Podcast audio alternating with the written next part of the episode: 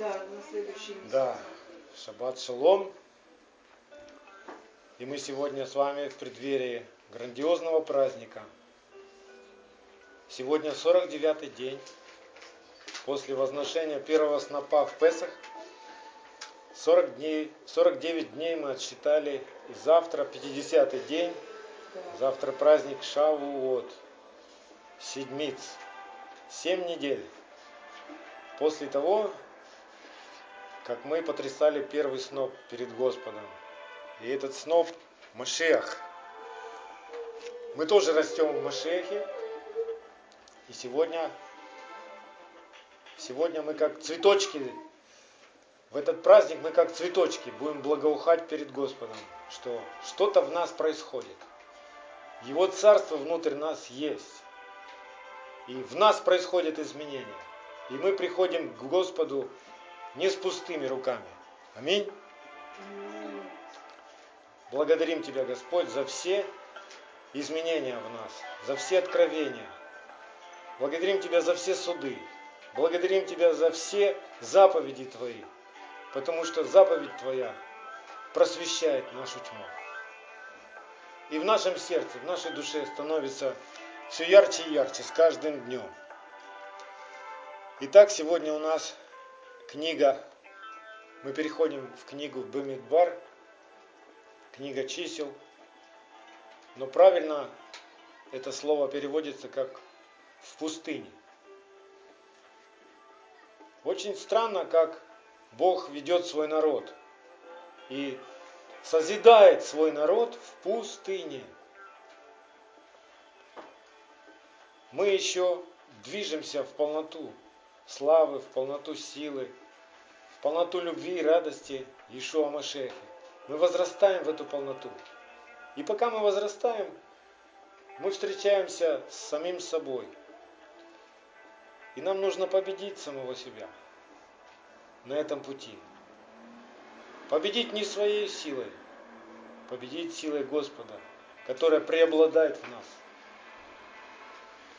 и которая могущественна в нас. Итак, откроем книгу чисел, первую главу, и прочитаем первых три стиха и будем размышлять, что Бог хочет нас, нам показать и что хочет открыть нам.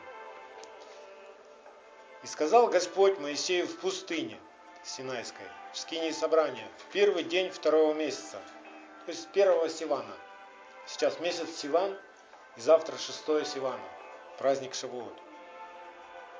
Во второй год по выходе их из земли египетской, говоря, исчислите все общество сынов Израилевых по родам их, по семействам их, по числу имен, всех мужеского пола поголовно, от 20 лет и выше, всех годных для войны у Израиля.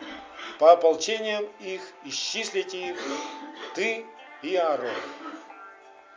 И казалось бы, ну странно, зачем Богу нужно, чтобы Аарон и Моисей исчислили народ? Разве Бог не знает, сколько народу в Израиле? Разве Бог не знает каждого человека? Для чего это исчисление? Кому оно нужно? Если оно нужно самому Израилю, то для чего? С какой целью? Что это даст? Что нам даст, если мы будем знать, сколько нас? Ну что оно нам даст?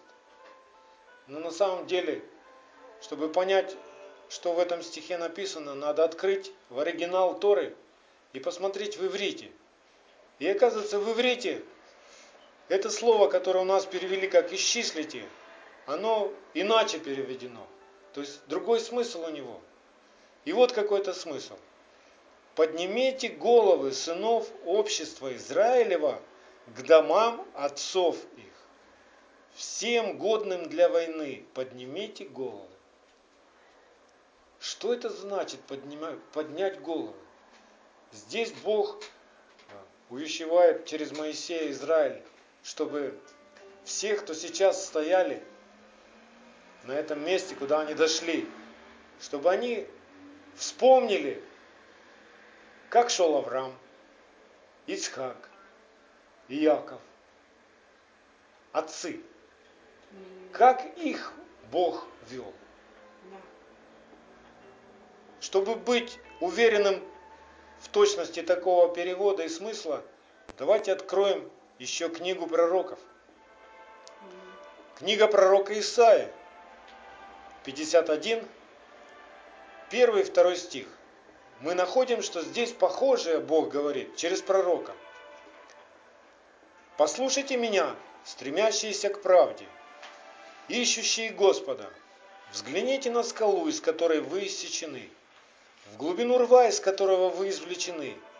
Посмотрите на Авраама, отца вашего, и на Сару, родившую вас. Ибо я призвал его одного, и благословил его, и размножил его. Последний а, из пророков, который написан в Танахе, Малахия. Тоже об этом. Малахия 4.6. Малахия 4.6. И он, имеется в виду Илия пророк, обратит сердца отцов к детям и сердца детей к отцам их, чтобы я, придя, не поразил земли проклятием. Это тоже об этом же самом. Потому что это очень важно для движения. Это очень важно в жизни каждого человека, чтобы быть наученным от Отца. Посмотреть, как Бог вел твоего отца. Отец для любого ребенка пример должен быть. По крайней мере, так должно быть. Чтобы отцы не скрывали и не таили от детей то, как Бог их ведет. И что Бог им открывает. И чему Бог их научил. Потому что это будет важно для сынов, которые тоже станут отцами, и у которых тоже будут сыны. И эту эстафету надо передавать. Без отцовского благословения, без отцовского наставления человек не уверен в жизни. Человек петляет по жизни, от обочины в обочину. Он неровно шагает, он спотыкается. Нам нужно знать заповеди Отца. И хорошо, если Отец научен Господом. И если Отцу глава Машех, тогда ему, тогда у него есть наследие, которое он передаст детям. Вот то славное наследие, о котором Павел молился. Богатство славного наследия, закон, дарованный Якову. Бог нашел нас на обочине. Наши отцы не знали Бога. Наши отцы не научили нас заповедям. Но сам Отец подобрал нас. Сам Отец учит нас сейчас и делает нас отцами для своих детей. Бывает так, что Бог может спасти ребенка или женщину и побуждает их молиться и ходатайствовать за спасение мужа или отца. И сейчас так происходит. Бывает так, что в семье первым кается ребенок, который вдруг начинает ревностно со, вся, со всей детской верой взывать к Богу о спасении родителей, и спасаются родители. Бывает так, и часто бывает так, что Бог первым в семье спасает женщину, и она ходатайствует, чтобы был спасен муж, и дети. И это происходит так. И мы знаем сегодня, что в большинстве своем сейчас в общине искупленных и спасенных еще большую часть составляют женщины у нас здесь, в нашей земле. В Израиле не так. В Израиле больше мужчин. И это благословение, когда мужи Божьи приходят пред лицо Его, возвышать свой голос и руки, прославляя Бога Израилева и принимая от Него закон – чтобы потом наставлять своих детей и просвещать тьму всех народов. Итак, Бог хочет, чтобы мы смотрели на путь отцов веры, на путь тех, кто шел в трепете перед Богом, кто хранил и соблюдал Его заповеди. Об этом же самом мы находим и в посланиях Нового Завета. Бог через апостола Павла вот такое слово дает. 1 Коринфянам 10.4. 1 Коринфянам 10.4. Все пили одно и то же духовное питье, ибо пили из духовного последующего камня. Камень же был Машех. Там написано, что все пили. Все это начиная от Авраама. Все пили от одного и того же камня. И сегодня пришло, пришла наша очередь. Бог пригласил теперь нас пить из этого камня. И если мы пьем, то наше каменное сердце оживает. И из нашего чрева начинают течь потоки воды живой, что символ живого Слова Божьего, Торы, заповедей живых. Эти потоки текли через Машеха и достигли нас сейчас. И теперь эти потоки Бог хочет, чтобы они текли дальше. Чтобы мы не оставались камнями, но чтобы из нас до наших детей пришло учение жизни. Живая вода Торы. Об этом же самом учил и о чем мы сегодня с вами размышляем в этой главе, учил и Ишуа Машех своих учеников. Луки, 14 глава, 28 стих. Ибо кто из вас, желая построить башню, не сядет прежде и не вычислит издержек, имеет ли он, что нужно для совершения ее? Мы знаем, что теперь мы строим свой дом на камне, и нам нужен стройматериал. Не тот ветхий, из которого мы пытались строить свою жизнь, когда не знали Бога, но тот, который камень, чтобы никакие бури, никакие штормы не могли уже поколебать то, что мы строим, и разрушить то, что мы строим. Нам нужно посмотреть, из чего мы строим сегодня, и как мы строим. Каждый смотри, как строит. Преддверии этого праздника нам нужно, чтобы в нашем сердце был собран только тот материал, который Бог дает для строительства жизни. Его Слово, Его заповеди, Его закон. А все иное должно быть удалено.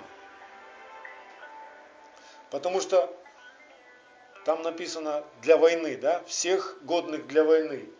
Поднимите головы всем годным для войны. Для какой войны? Что это за война?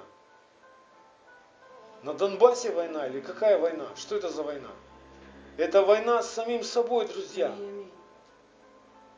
Когда мы пережили свое спасение по вере, призвав имя Господа в свою жизнь и попросив прощения у Бога за все свои грехи, Бог крепкой рукой своей вывел нас из царства тьмы. Но теперь он хочет вывести тьму из нашего сердца. Он хочет вывести Египет и рабство греху из нашего сердца. Он хочет, чтобы его небесная природа в нас победила нашу земную природу. Он хочет, чтобы земной человек был научен и преобразился и стал небесным.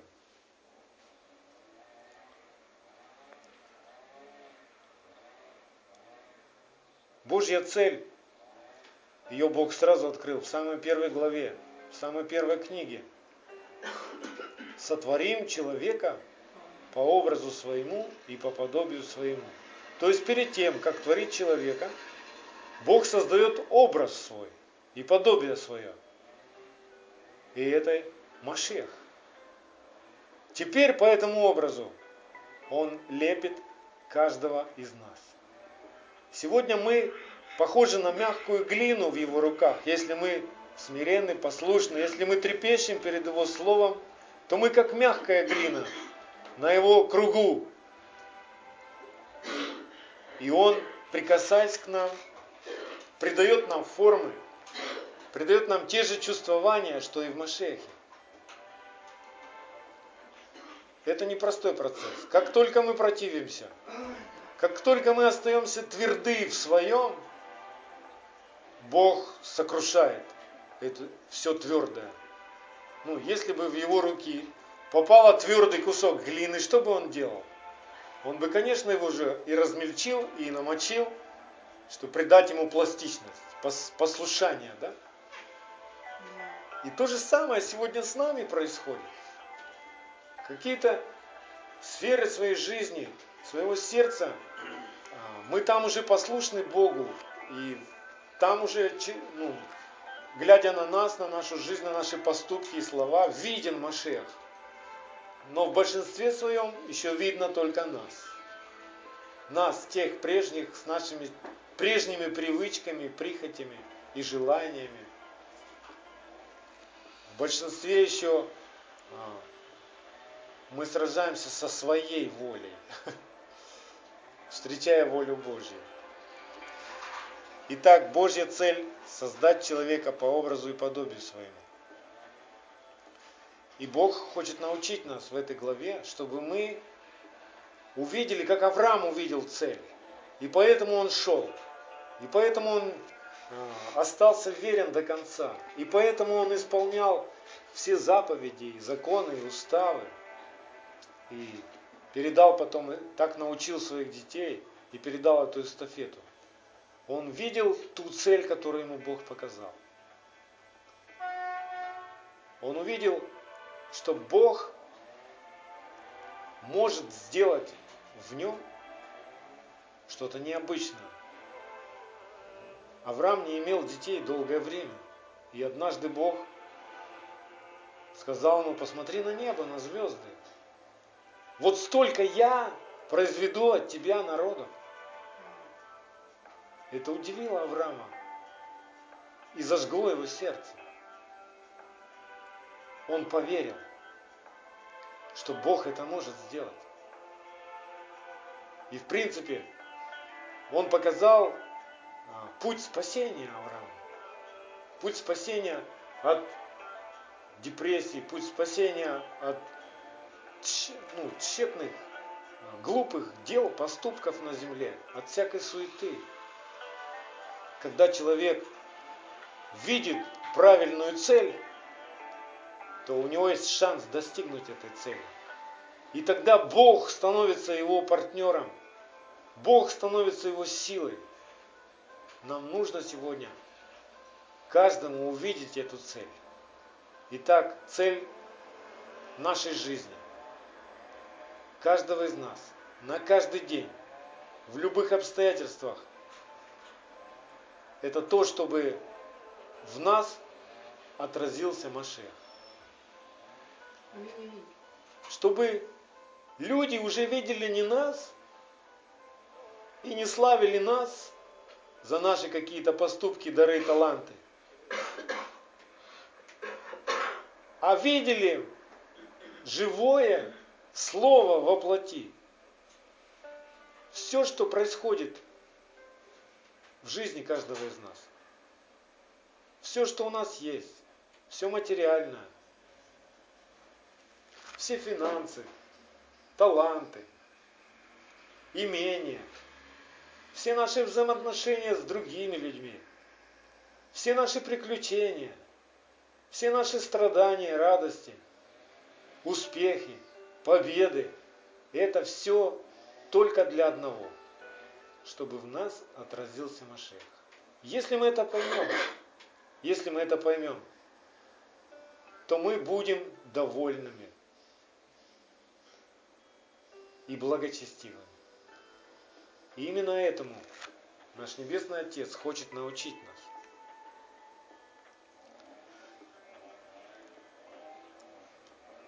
Ну, нет для человека, не предусмотр...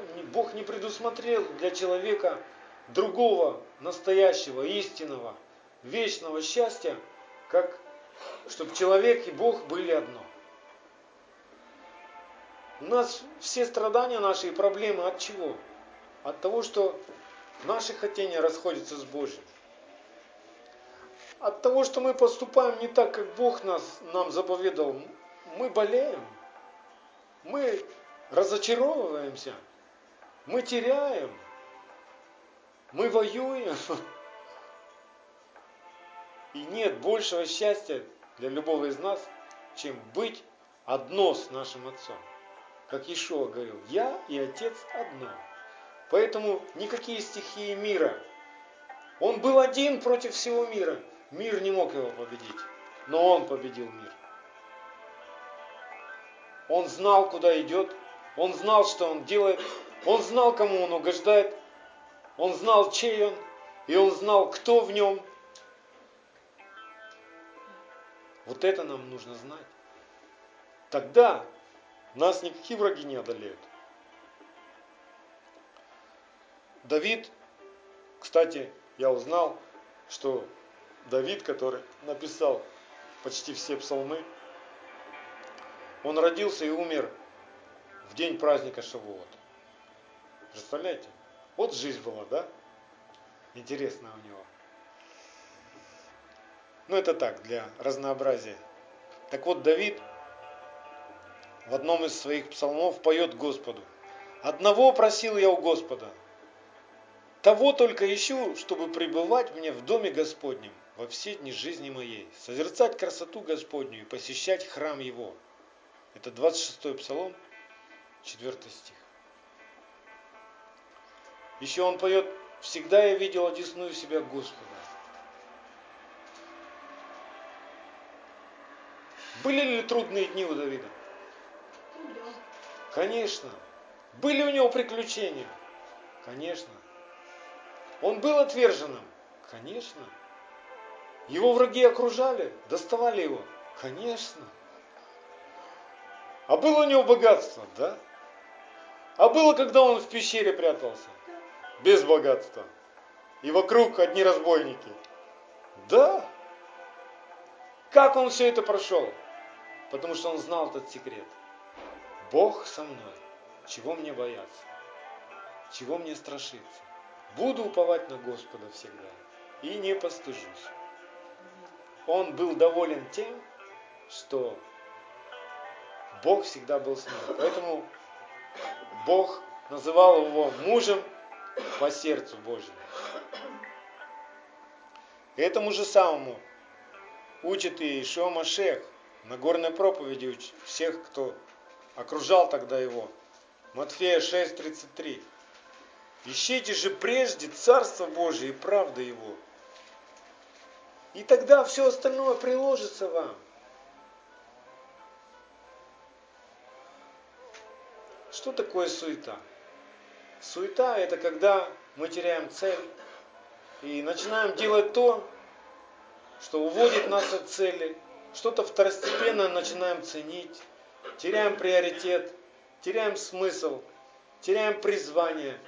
И по большей части я могу сказать, мы теряем Бога в своей жизни, как союзника, как, как партнера, как силу. Бог позволяет нам ошибаться.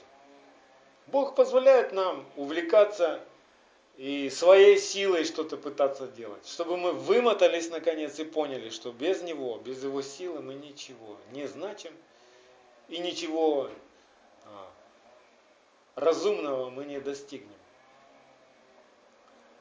Кто-то сегодня, знаете, сегодня весь мир в большей части занят суетой. Кто-то ищет денег, зарабатывает их, и у него хорошо это получается. И много денег у него. Ишуа говорит, что человек, способности человека, способности человека, он может приобрести весь мир. Купить весь мир. Представляете, насколько может человек продвинуться в бизнесе? Что купить весь мир может. Все фабрики, заводы, все рудники, шахты. Может один человек купить. Представляете, способность какая. Но только что в конце будет, когда он встанет перед Богом, чем он похвастается? Ведь он ничего не принес в этот мир и ничего с собой не заберет. Все, что он копошился, и непосильным трудом нажил, он с собой не заберет. Он станет перед Богом голый, как есть. И Бог взвесит его.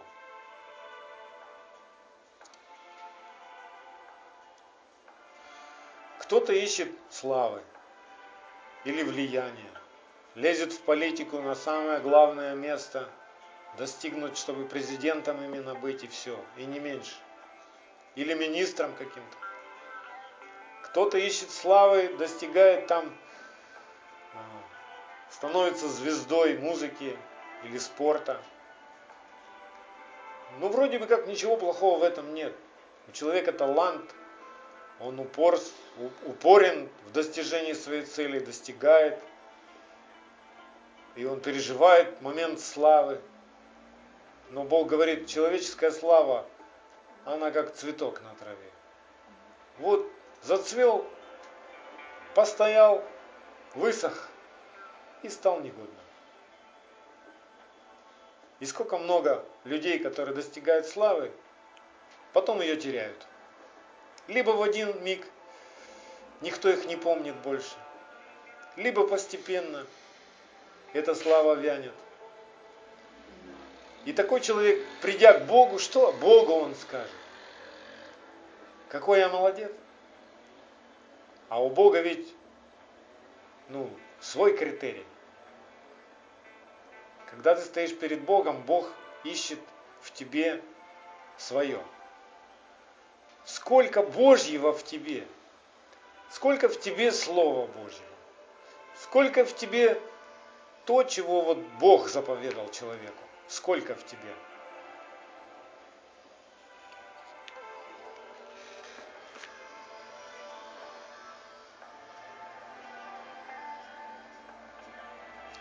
Самое лучшее место, где Бог нам показывает самих нас, где нас уже ничего не отвлекает, это пустыня. И поэтому Бог ведет свой народ, когда Он вывел его из Египта, Он же не повел их а, вдоль берега реки, райскими садами, Он повел в пустыню. И в его плане было 40 дней такого путешествия, чтобы те, кто вышли, те, кто поверили Богу, увидели самих себя, увидели, от чего им надо избавиться внутри, чтобы Бог был внутри, а не снаружи, вел тебя за руку. Бог хочет быть твоею силою, обитать внутри тебя, говорить через тебя, делать свои дела, продолжать делать на земле, царствовать на земле. Вот что хочет Бог. Бог не хочет просто приходить иногда к тебе в гости, быть хорошим твоим соседом или другом, или быть объектом, которому ты приходишь и поклоняешься, и потом уходишь, и живешь своей жизнью. Бог хочет ни много ни мало обитать прямо внутри тебя, в твоем сердце. И Он не успокоится, пока Он этого не добьется. Он будет отпускать тебя Э, ты будешь убегать от него, он будет ждать, снова звать тебя, снова, ну, когда ты выбьешься из силы, вспомнишь о нем, вернешься, он милует тебя. Но время очень коротко. И это время только наша земная жизнь. Мы с вами в прошлый раз читали у Сираха, что вся наша земная жизнь, если сравнить ее, то можно сравнить, она как капля – в сравнении с вечностью, а вечность это как море, да? Так вот, все наши 70, 80, 120 лет это всего капля, капля в вечности. Поэтому Бог так нас милует, долготерпит, исправляет. Мы 77 раз на день можем ошибиться, и Он нас не лишает жизни. Он ждет, когда мы исправимся, когда мы обратимся к Нему всем сердцем. И через Моисея он к Израилю говорит во Второзаконии 8.2. Второзаконие 8.2. И помни весь путь, которым вел тебя Господь Бог твой по пустыне, вот уже 40 лет, чтобы смирить тебя, чтобы испытать тебя и узнать, что в сердце твоем, будешь ли хранить заповеди Его или нет.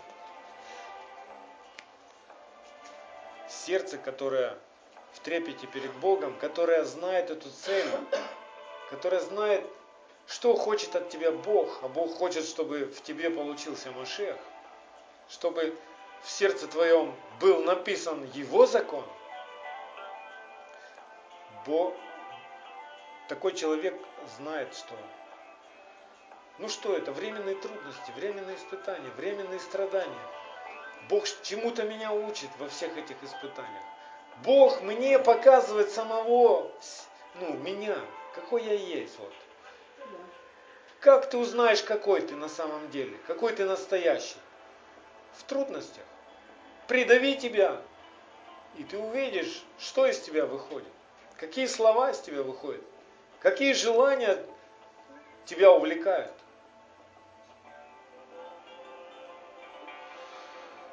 Поэтому и происходит все это в пустыне. Чтобы мы увидели, что в сердце своем. Как мне узнать, что в моем сердце?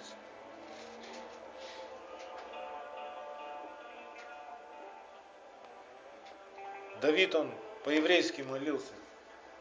Говорит, Богу, и от тайных моих очисти меня. И от явных. И от явных. Я понимаю, что я человек. И я всего не знаю. Я не знаю самого себя. Я не знаю, как я поступлю завтра. Почему в Израиле молятся этой молитвой Ашана Раба? Осенью в праздник Суккот в конце, чтобы если достигнут они восьмого тысячелетия, то есть после миллениума, когда снова будет отпущен сатана и будет искушать народы, и число искушенных будет как морской песок, чтобы не оказаться в числе тех искушенных народов. Представляете? Вот это и есть страх Господень. Я не на себя надеюсь, я не на себя уповаю, я все контролирую, я все могу, я все знаю, я сильный. Петр однажды тоже так Ишуа сказал. Да я за тобой в огонь и в воду. А Ишума говорит, ага. Петух не успеет пропеть, как ты трижды отречешься от меня.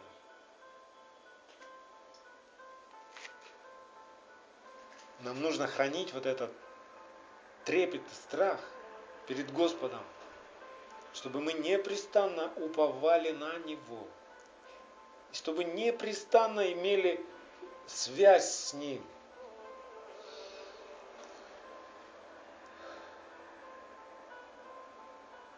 Когда человек все вот это понимает,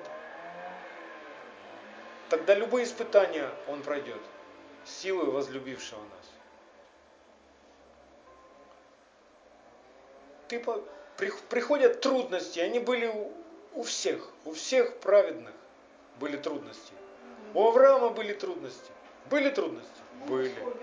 Переживал он голод? Да. А за ним гонялись? Да. А он воевал? Да. Были у него раздоры? Да. Были. Родственники оставляли его. Это так? Так. Всегда его дети были послушны ему? Нет. То есть Авраам страдал на своем пути. Давид страдал, Моисей страдал. А Ишуа страдал? И Ишуа страдал и был гоним. И в конце мы знаем, какую он претерпел смерть и страдания. Но почему они все прошли все эти испытания достойно? Так что теперь мы можем смотреть на них как на пример и ободрение, что раз Бог и их провел, и меня проведет. Я делаю точно так же, как они делали, значит и я буду спасен.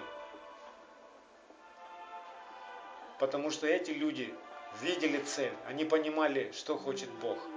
Они понимали, что Бог хочет, чтобы все Его Слово во всей полноте ожило и ходило в них и звучало на земле. Так было у Авраама, и мы знаем, что в Аврааме пребывал Машех. Вы удивитесь, но В книге Бытие так написано, что Авраам исполнил точно так же, как Машех, когда был на земле, исполнил а, все законы, все заповеди, да, все уставы. Помните это? Бытие 26, а, 5 стих, да, по-моему, так. Это Машех. Это живое слово. Когда ты понимаешь, кто такой Машех, что это не фамилия, что Машех это живое слово, исполняемое, тогда тебе ну, становится понятно все Писание. Тогда тебе становится понятно, почему все пили из одного камня. Все. Как мог Авраам пить из Машеха? Потому что Машех Слово Божье. А Ицхак как мог пить? А Яков?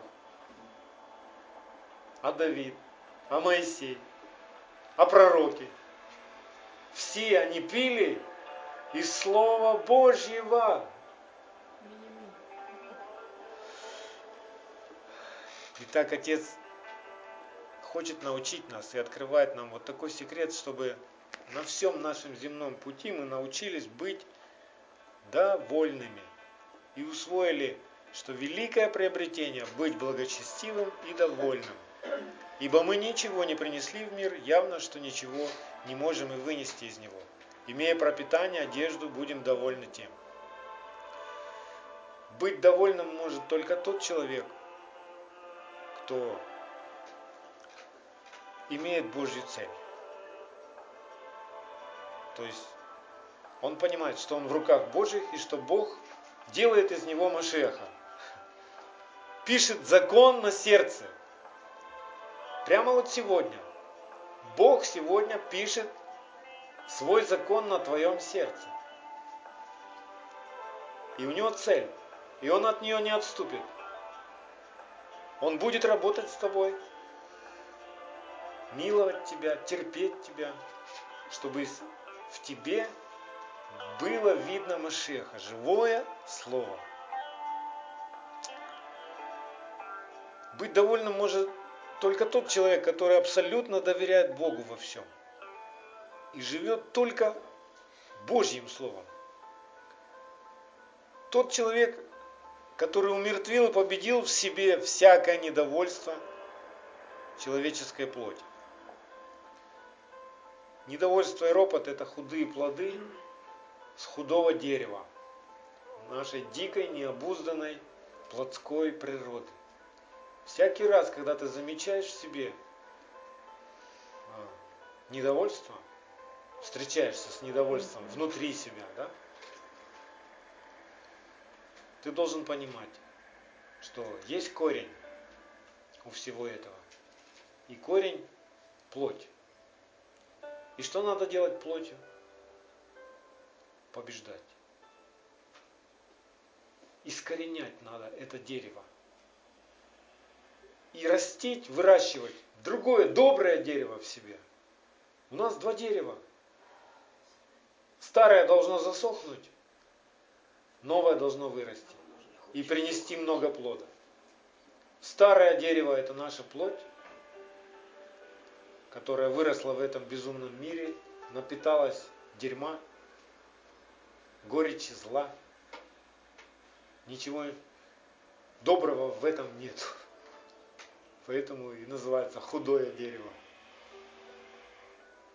И доброе дерево в нас – это Машех, это Тора. Если ты возделываешь Тору внутри себя – размышляешь, запоминаешь, хранишь, бережешь, поступаешь, живешь Словом Божьим, то получаются добрые плоды. В тебе видят Машеха. И эти плоды Отец ищет в каждом человеке, в каждом, кто приходит поклониться Богу. Сегодня время истинных поклонников. Бог хочет собрать много плода. Бог сегодня взвешивает в преддверии этого праздника, Он взвешивает сердце каждого поклонника. Сколько в тебе Слова Божьего, а сколько в тебе своего. Бог-то знает, конечно, сколько в тебе сейчас своего, а сколько его. Но Он хочет, чтобы ты увидел. И сегодня многие даже и не знают, что есть такие праздники Господни. Хотя хотят следовать за Богом в землю обетованную, хотят иметь наследие Авраамова.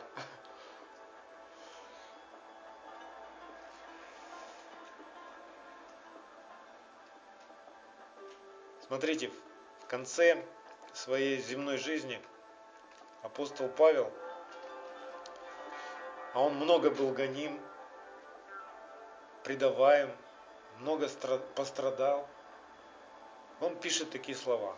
Я научился быть довольным тем, что у меня есть. Представляете, Павел, который знал Тору наизусть, учился у самых лучших учителей Торы, да?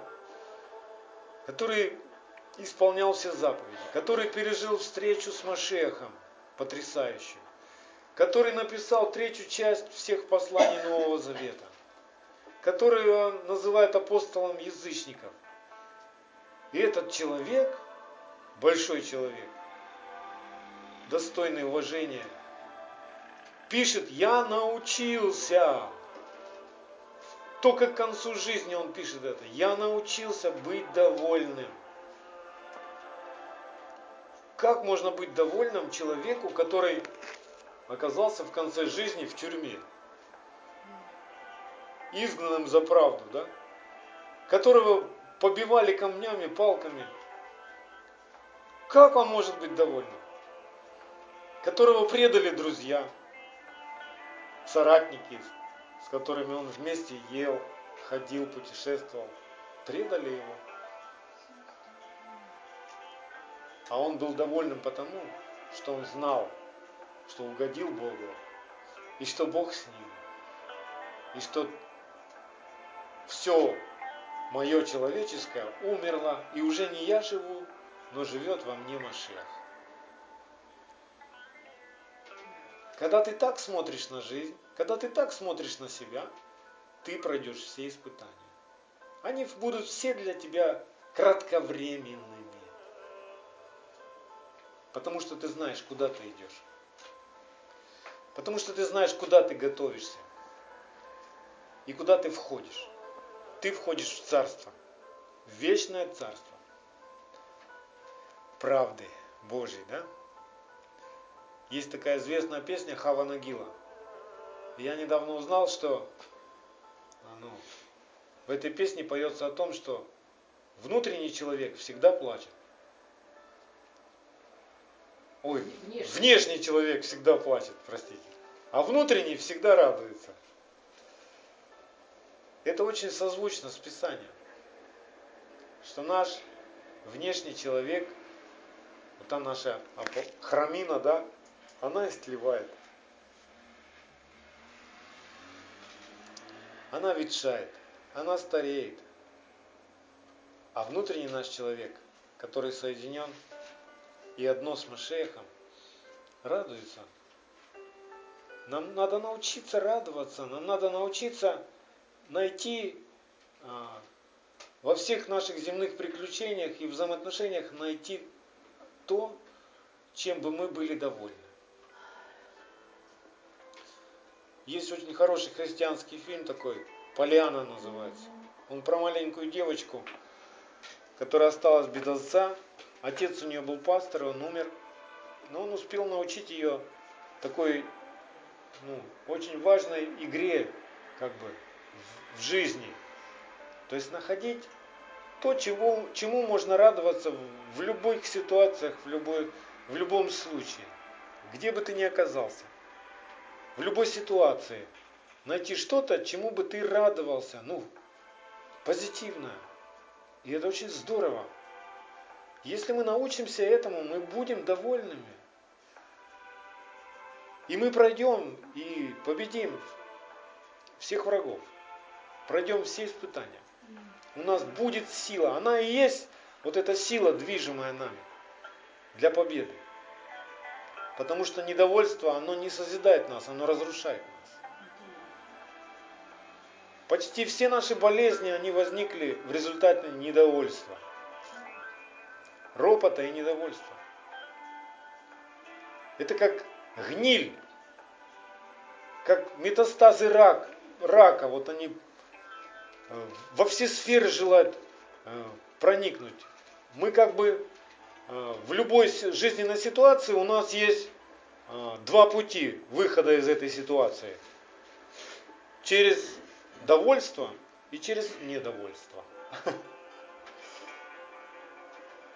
Если я начну роптать в трудной ситуации, скажите, это мне поможет победить?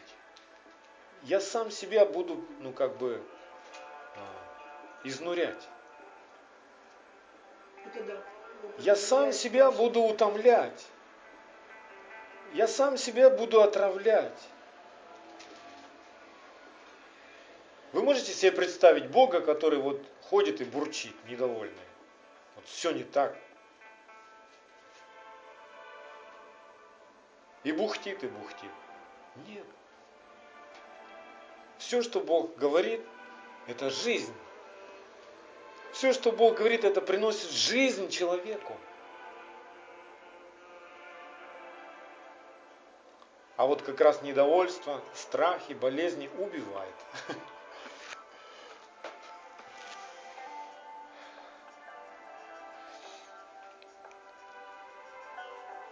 Чтобы нам научиться быть довольными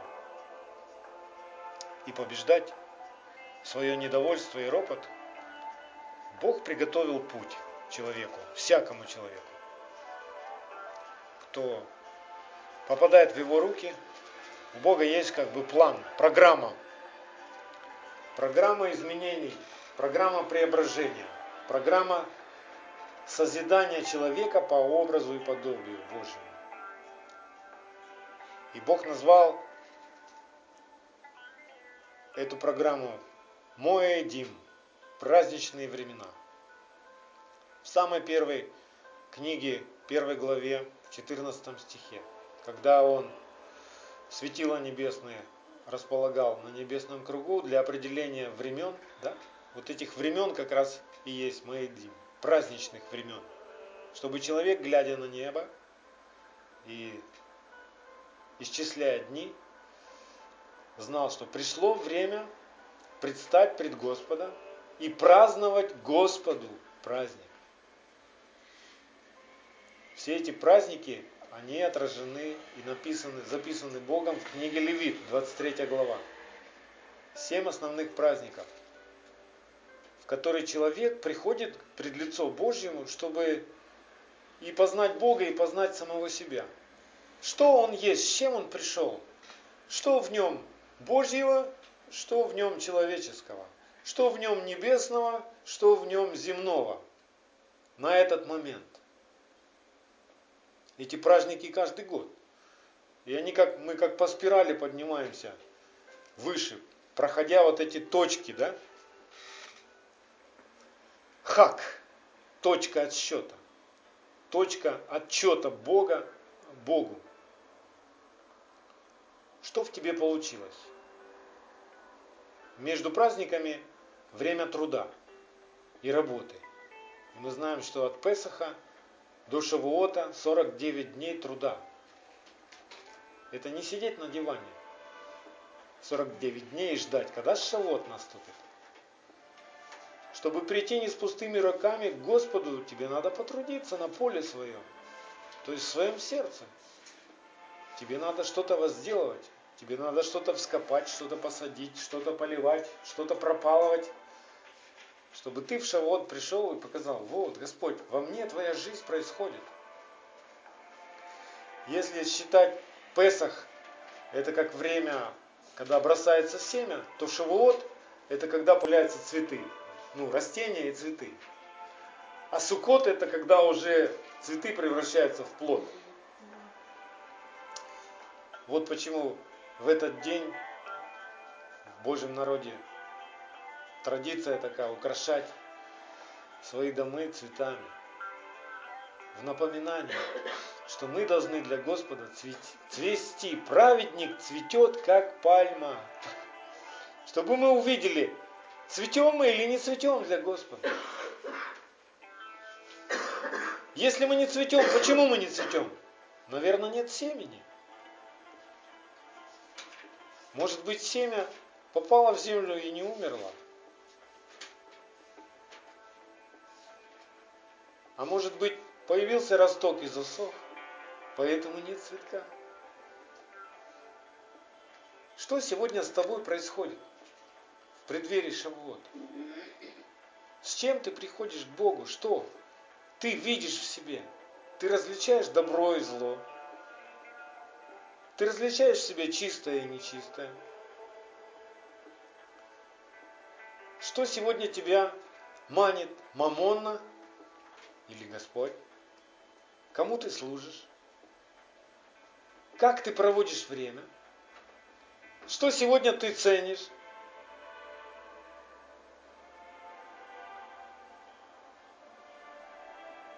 Тебя больше влечет то, что предлагает тебе этот мир, или то, что предлагает Господь? Иоанн писал, не любите мира, не того, что в мире. Все, что в мире, похоть очей, похоть плоти и гордость житейская. И в этом нет любви очень. Мир проходит, и похоть его, а слава Божия пребывает вовек. Если ты увлечен этим миром, ты занимаешься пустым. Ты растрачиваешь себя, расточаешь себя. Может быть, поэтому нет цветков на твоем растении, на твоем дереве добром. Не цветет еще. Завяло что-то. Надо полить. Бог остаться как смоковница, Да. которой надо бы уже и плоды иметь.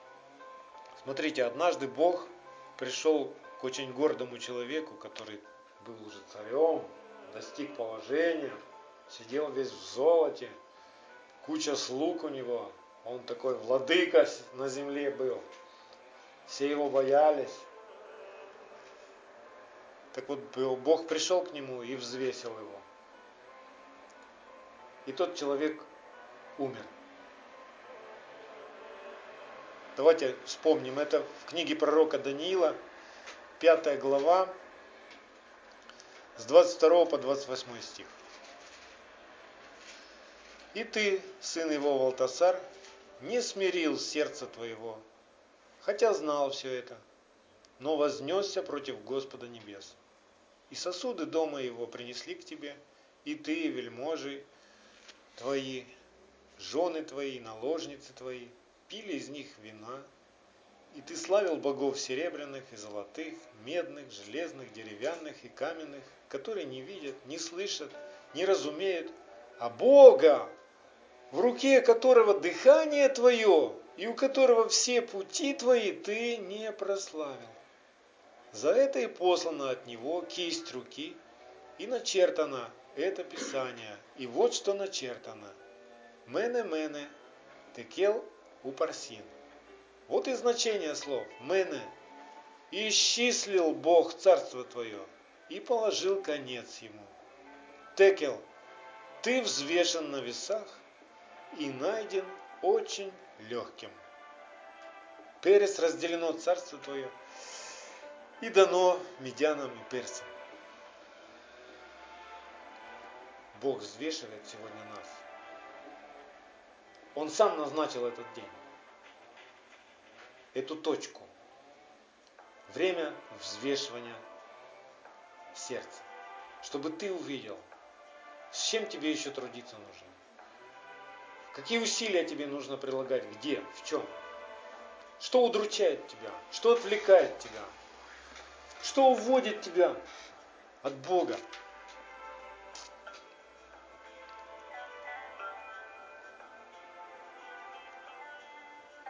Павел дает нам такой рецепт, как нам двигаться каждый день. Это Филиппийцам 3 глава с 13 по 17 стих. Забывая заднее и простираясь вперед, стремлюсь к цели, к почести Вышнего звания Божия в Ишуа Машехе.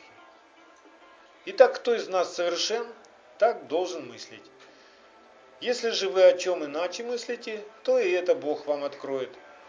Впрочем, до чего мы достигли, так и должны мыслить. И по тому правилу жить.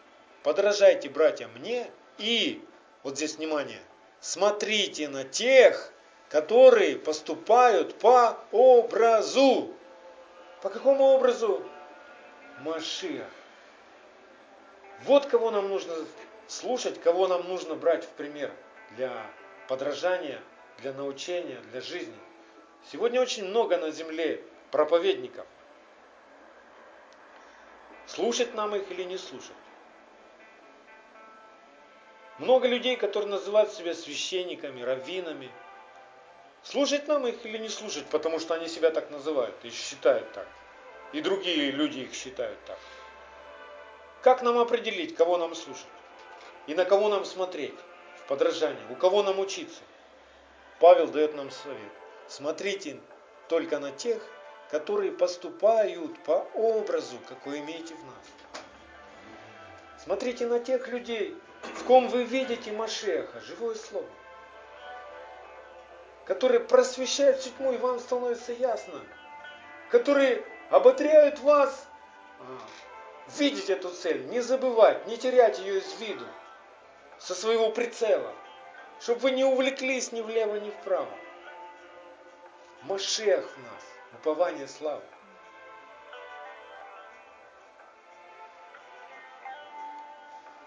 Очень многие сегодня увлекаются служениями различными, потому что у них есть какие-то дары.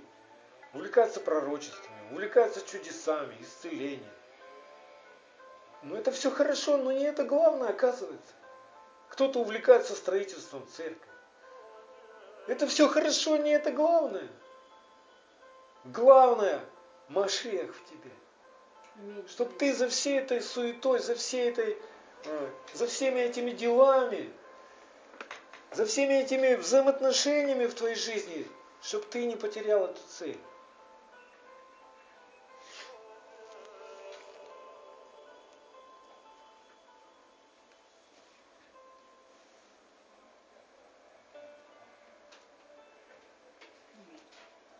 Сегодня мы с вами читали во вторе Деяния апостола, первую, вторую главу. И это в назидание к нам не случайно, потому что точно так же было и в жизни учеников Машеха, которые видели воскресшего Машеха и видели Машеха в плоти. И перед тем, как вознестись, Машех увещевал их, чтобы они не отлучались из Иерусалима, и дождались обещанного от Отца. И приняли силу от Бога, чтобы быть свидетелями.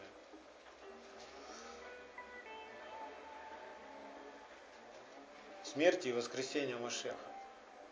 Быть свидетелями того, что Слово Божье реально может жить во плоти на земле.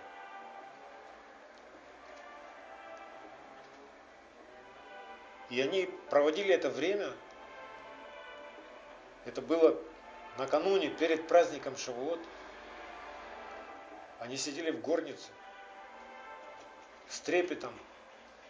Они были на весах Господа. Они взвешивали в своем сердце. От чего им нужно обрезаться? Что им нужно еще победить в себе? Они побеждали там и воевали с самим собой все это время. со своим своеволием разбирались. И дождались. И то, что отец обещал, исполнилось. Я раньше думал, что под словами обещанного от отца Ешо им сказал, что вы примете силу, сойдет на вас Дух Святой. То типа это обещано от отца. Ну как бы и так, и не так. Апостолы, они с детства знали Тору, и это было основанием их веры. Тору и пророков. Они знали. И я нашел то обещанное, что Бог обещал, когда тогда еще, в то время Израиль подошел к Святой горе, чтобы получить Тору. И Бог сказал народу приготовиться, омыться, очиститься, осветиться, да? И уже тогда Бог хотел, ну, Духа Святого Своего излить на всякую плоть. Но они испугались тогда. А что же Он обещал им? А давайте откроем с вами книгу Исход. 19 глава. Книга Исход, 19 глава, с 4 по 6 стих. А вот что Отец обещал тогда. Вы видели, что я сделал египтянам, и как я носил вас как бы на орлиных крыльях, и принес вас к себе. Итак, если вы будете слушаться гласа моего и соблюдать завет мой, то будете моим уделом из всех народов, ибо моя вся земля, а вы будете у меня царством священников и народом святым. Вот слова, которые ты скажешь сынам Израилевым. И это суть благой вести, это суть Евангелия. Иешуа Машеха всем народам. Оно до сих пор актуально. Если вы будете слушаться гласа моего и соблюдать завет мой, а что такое завет мой? Заповеди Бога, да? То будете моим уделом из всех народов, ибо моя вся земля, а вы будете у меня царством священником и народом святым. И это свершилось. 50-й день. Ученики пережили это. И они увидели, как это исполняется. Прямо в них. Когда Петр стал, сказал короткую проповедь, и три тысячи умилились сердцем. Откуда взялись эти три тысячи? Ну, как бы случайно, да, проходили. Нет, они все собрались на Шавуот, в Иерусалим. И вдруг они увидели, они увидели что-то похожее, как Моисей с горы сходил. И у него лицо так сияло, что его просили прикрыть лицо.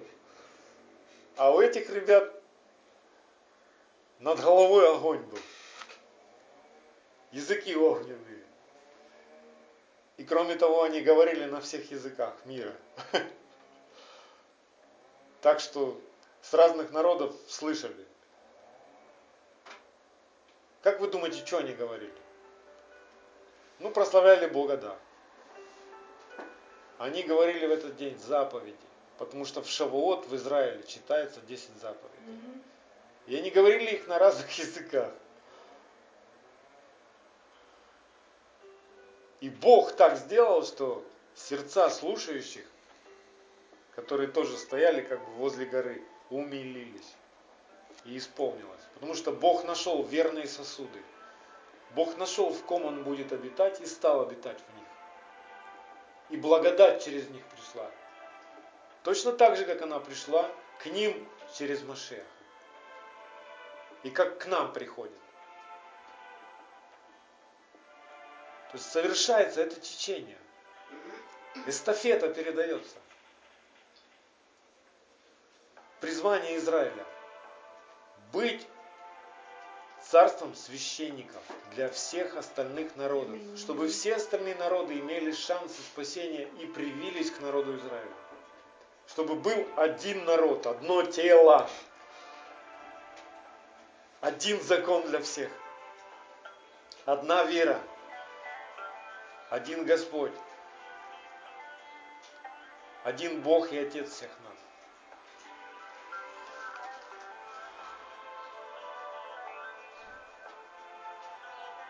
И что мы сегодня видим? Что сегодня может произойти? Вот сегодня мы с вами те же самые ученики. И сегодня мы в преддверии Шавуот. И нам надо дождаться, не отлучаясь из Иерусалима. Иерусалим это символ, это центр Израиля, будем так говорить, да? А что сегодня в церкви в большинстве своем происходит? Церковь отлучилась от Израиля, от Иерусалима. Она говорит, ну, евреи это отдельная тема, а мы церковь. Мы такой вот новый Израиль.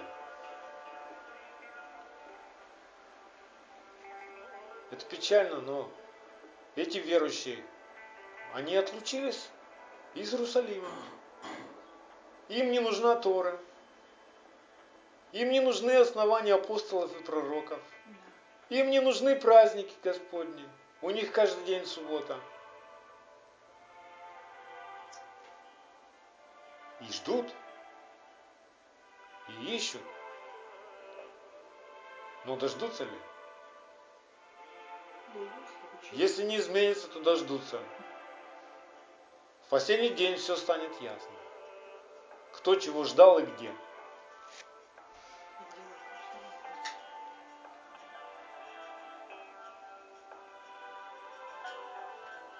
Отлучиться из Иерусалима это превозноситься над природной наследием.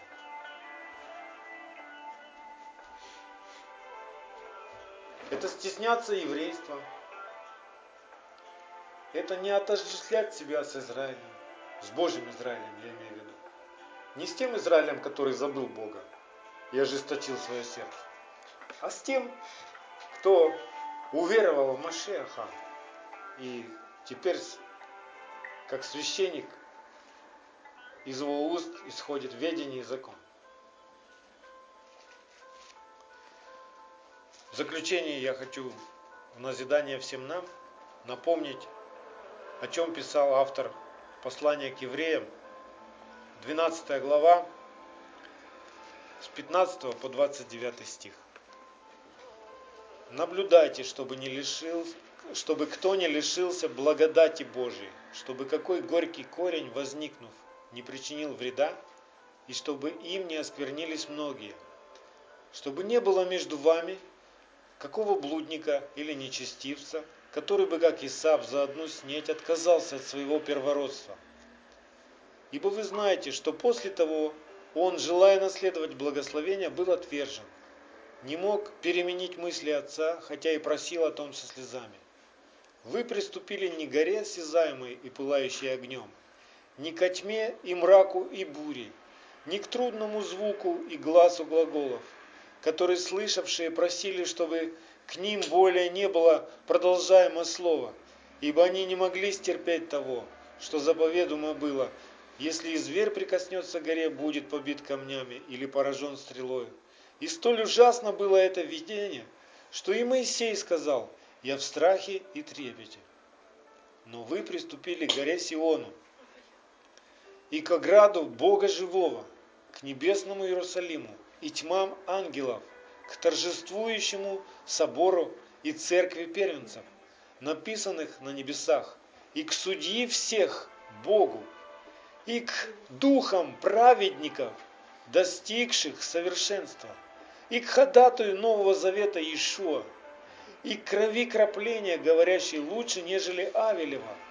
Смотрите, не отвратитесь и вы от говорящего – если те, не послушав глаголившего на земле, не избегли наказания, то тем более не избежим мы, если отвратимся от глаголящего с небес, которого глаз тогда поколебал землю и который ныне дал такое обещание, еще раз поколеблю не только землю, но и небо.